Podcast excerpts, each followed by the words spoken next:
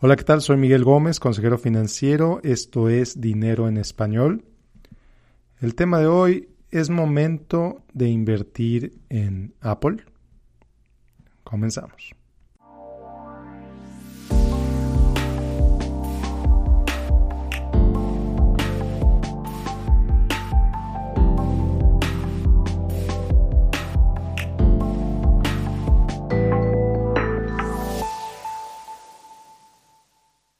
Bueno, pues antes de comenzar este episodio te quiero platicar, te quiero presumir que hoy cumplo 36 años. Hoy 2 de agosto es mi cumpleaños. Estoy muy contento de, de celebrarlo. Un año más de vida. La verdad es que pues hay mucho que agradecerle a la vida, hay mucho que agradecerle a mi familia, a mis amigos, a ti por escucharme, por acompañarme en estos casi 150 episodios. Entonces, pues ahora sí que feliz cumpleaños a mí. Pero bueno, el día de hoy, 2 de agosto de 2018, vas a ver muchas noticias de Apple. En todos los medios posiblemente se va a hablar de ella, va a haber noticias, va a haber analistas, va a haber lo que quieras hablando de Apple sin parar. Y la pregunta es ¿por qué? Bueno, porque el día de hoy Apple se convirtió en la primera compañía en la historia en alcanzar la evaluación o el valor de capitalización, como, como decimos en el medio, de un millón de millones de dólares.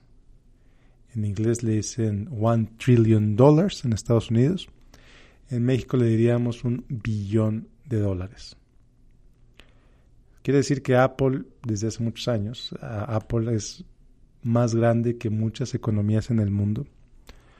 Apple es una empresa que, bueno, no te lo tengo que decir porque posiblemente ya lo sabes. Es una empresa que ha transformado industrias, muchísimas industrias. Es una empresa que ha facilitado la existencia de empresas como Facebook, como Google, sin Apple, sin los avances tecnológicos que Apple presentó, no existiría Spotify, por ejemplo, no existiría YouTube Music, no existiría posiblemente ni siquiera YouTube.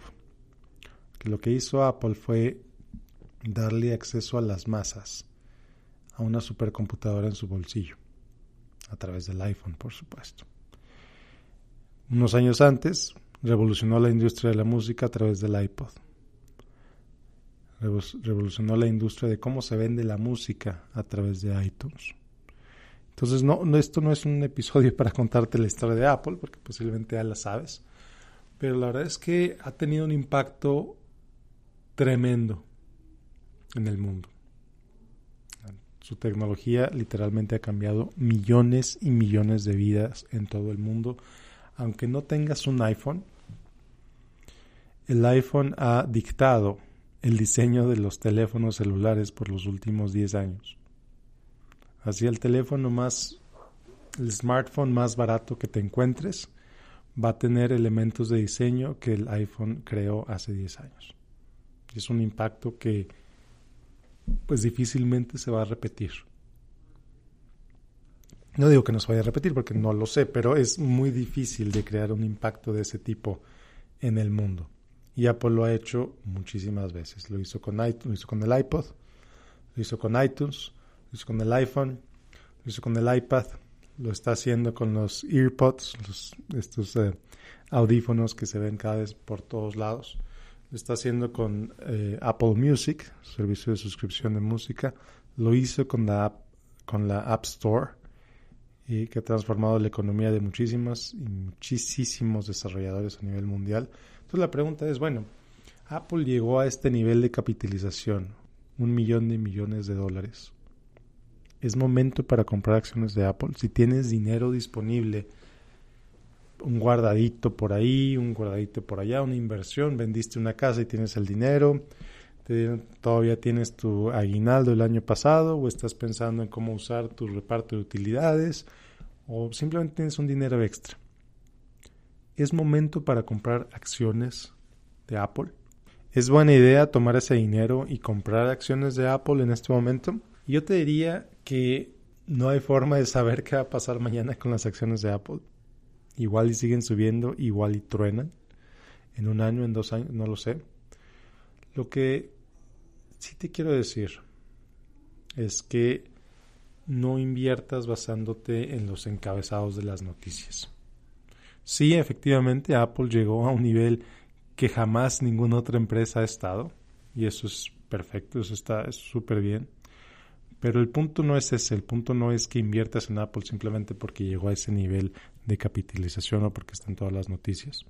El punto es que si quieres invertir en Apple, que lo hagas a través de, un, de tu portafolio diversificado. Sí, que sea un pedacito de tu portafolio. Adelante. Está bien. Lo que le digo normalmente a mis clientes es que invertir en empresas individuales es algo sumamente arriesgado sumamente arriesgados. Y como suben, también pueden bajar. Y ya ha pasado muchas veces. Hace algunos años, BlackBerry era el líder tecnológico indiscutible que también revolucionó la industria de los teléfonos celulares y creció de manera increíble. Y ahora BlackBerry pues vale menos de 1% de lo que valía hace 10 años. Entonces no porque Apple haya subido y esté subiendo tanto quiere decir que va a seguirlo haciendo. Quizás sí, quizá no. Entonces, ¿cómo te proteges de ese riesgo? ¿Cómo maximizas tus ganancias creando un portafolio diversificado? Diría que no de acciones individuales, porque otra vez, simplemente las acciones individuales son, desde mi punto de vista, y la historia nos lo dice, y los científicos del mercado, que los hay, nos lo dicen, invertir en empresas individuales es muy arriesgado. Pero si quieres darle un pedacito de tu dinero a Apple, adelante. Yo te diría máximo 5% de tu dinero. Máximo, a lo mejor si, si tienes mil dólares, pues compra una acción. Pues no, una acción va a ser obviamente más del, más del 5% de tu, de tu dinero, pero que sea un dinero que no te importe que puedas perder. Si tú, si tú tienes mil dólares disponibles para invertir y una acción de Apple vale 200 dólares, lo vas a ser 20% de tu dinero. ¿Conviene hacer eso? Pues si es solo una acción, posiblemente sí, porque posiblemente no va a cambiarte tanto, tanto la vida. Pero si de pronto tienes un millón de pesos o dos millones de pesos y quieres invertir 10% de tu dinero en Apple, ahí sí te diría, ¿sabes qué? Es mala idea. Es mala idea porque no sabemos si va a duplicar su valor en un mes, en un año, en tres años, cuál es, no es muy posible. Mientras más ha subido una empresa, más difícil es que siga subiendo a, los, a la velocidad de, crecimiento que ha tenido hasta ahora. Pero ese no es el punto. Apple igual se duplica en tres meses o en un año o en dos años, no importa. Ese no es el punto. El punto es que lo hagas de manera diversificada y que minimices tu riesgo lo más posible. ¿Por qué minimizar tu riesgo? Pues porque es tu dinero Tan sencillo por eso. O sea, si, si de repente resulta que Apple se va a la mitad, ¿cómo te vas a sentir tú de que Apple se fue a la mitad? ¿Cómo te vas a sentir tú de que tu dinero ahora de repente ya no vale 200 la acción, sino que vale 100? ¿Qué impacto emocional va a tener eso en ti? Entonces sí, generalmente le digo a la gente que el 5% es un límite razonable, pero si tienes poquito para invertir, a lo mejor es una acción va a ser mucho. Entonces el punto es, a lo mejor no que te limites en 5%, sino que lo hagas una cantidad que te sientas cómodo, que te sientas cómoda con tu decisión. Una cantidad con la que puedas dormir en la noche si esa acción de repente pierde el 50% de su valor. Entonces, si lo haces de manera diversificada, si compras un portafolio con fondos de inversión sumamente diversificados, un portafolio que invierte en acciones grandes de Estados Unidos, lo que le llamamos large cap companies, pues indudablemente vas a invertir un pedacito de dinero en Apple. Entonces es una forma más, no segura, invertir en la bolsa no es seguro, pero sí más diversificada de hacerlo, donde limitas tu riesgo. Y ese es el punto principal que quiero con el que te quedes el día de hoy. Limita tu riesgo. Ya lo he dicho en otros episodios, los más grandes emprendedores, los más reconocidos emprendedores, Richard Branson, Warren Buffett, etc., si algo hacen muy bien es limitar sus riesgos. Entonces te invito a que lo hagas tú también. No solo a través de diversificando tu portafolio de inversión, invirtiendo poquito en Apple, sino tu vida en general. Si inviertes, si quieres empezar un negocio, ¿cuál es la mejor manera de limitar tu riesgo? ¿Cómo puedes limitar tus pérdidas al máximo? Ojo, eso no quiere decir que limites tus ganancias. No, sino que simplemente limitas tu salida, limitas lo que tú puedes perder. Entonces, al hacerlo así, si limitas lo que puedes perder y no tienes tanto y no tienes límites en lo que puedes ganar, pues qué maravilla. No tengo idea qué va a pasar con Apple mañana. En realidad, nadie tiene idea de qué va a pasar con Apple mañana. Absolutamente nadie tiene idea de qué va a pasar con Apple mañana. Los indicadores técnicos, los indicadores, etcétera, no te dicen absolutamente nada que nadie más que, que nadie más ignore. Esos indicadores están disponibles para todo el mundo al mismo tiempo. Algunos le dicen, algunos, los indicadores le dicen que es momento de comprar, algunos otros los indicadores les dicen que es momento de vender. Yo te voy a decir que no tengo idea. Simplemente no tengo idea de qué va a pasar con Apple mañana. Igual se duplica, igual baja de valor, igual sube de valor. No tengo idea. Ese no es el punto. El punto que inviertas de manera diversificada con un enfoque en el largo plazo.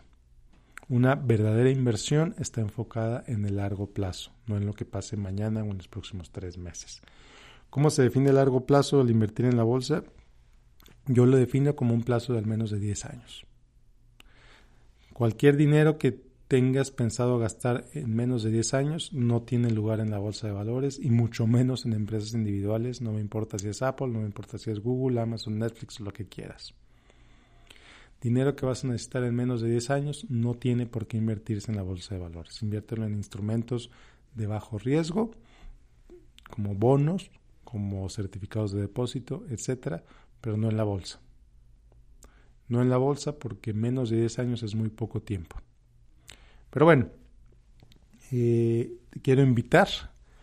El próximo 10 de agosto voy a tener un webinar, va a ser en inglés eh, llamado Investment Myths, descubriendo los mitos de inversión. Te voy a, en el que te voy a platicar por qué mucho de lo que dice los medios sobre invertir en la bolsa, mucho de lo que dicen los expertos, los gurús sobre invertir en la bolsa, sobre el análisis técnico, el análisis fundamental y demás, en realidad son meros engaños. Y si has oído este podcast por un tiempo, verás que soy un particular hater. Y creo que hater no es la palabra adecuada, pero me caen bastante mal los expertos o los llamados expertos que te dicen que te pueden enseñar cómo, cómo invertir en la bolsa, los famosos cursos de trading. Entonces, en este episodio, en ese webinar, te voy a explicar pues algunas de las cosas que venden, que enseñan los famosos eh, cursos de trading y por qué en realidad no sirven para nada más que para enriquecer a la persona que te vende ese curso de trading. Entonces, para más detalles, te invito a que lo cheques en mi página en facebook.com diagonal Miguel Gómez Consejero. Este webinar va a ser totalmente gratuito, pero eso sí es en inglés. Estoy viendo si lo hago en español o no, dependiendo de, los mensajes que reciba, dependiendo de la, Yo creo que sí lo voy a hacer en español, pero no lo sé. Eh, por lo pronto, este del 10 de agosto va a ser en inglés. Te invito a que te inscribas, es totalmente gratuito, otra vez en, facebook.com, diagonal Miguel Gómez Consejero, ahí encuentras los detalles. Y bueno, entonces invertir o no invertir en Apple, yo te diría, si quieres hacerlo, adelante, pero limita tu riesgo, no le metas una buena parte de tu capital ahí, ni a ninguna empresa individual. Si vas a invertir, inviértelo con un plazo de al menos de 10 años, que no vas a tocar ese dinero en al menos 10 años. Y bueno, nos vemos en el webinar 10 de agosto, descubriendo los mitos de las inversiones, va a ser en inglés. Toda la información la encuentras en, Miguel, en facebook.com diagonal Miguel Gómez Consejero y como siempre te invito a que me sigas en facebook.com diagonal Miguel Gómez Consejero. Soy Miguel Gómez, consejero financiero. Gracias por acompañarme el día de hoy. Que tengas un excelente día y nos vemos la próxima semana. Bye.